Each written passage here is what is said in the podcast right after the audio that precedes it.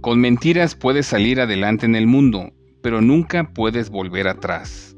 Proverbio ruso. El día de hoy comentaremos sobre la falta administrativa grave denominada nepotismo.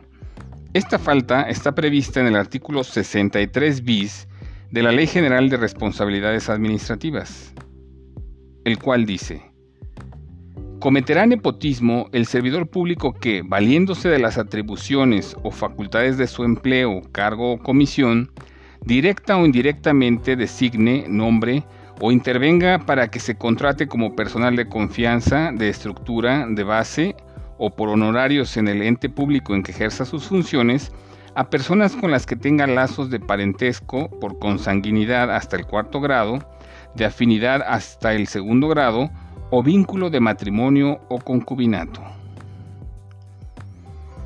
La falta de nepotismo no tiene elementos coincidentes suficientes con los delitos por hechos de corrupción para poder presentar una denuncia en materia penal por estas conductas.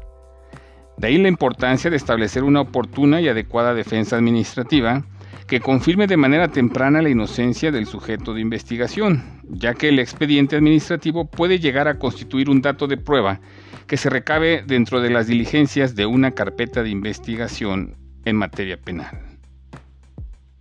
Continuamos con la revisión del catálogo de faltas administrativas graves que pueden cometer los servidores públicos en el ejercicio de su empleo, cargo o comisión.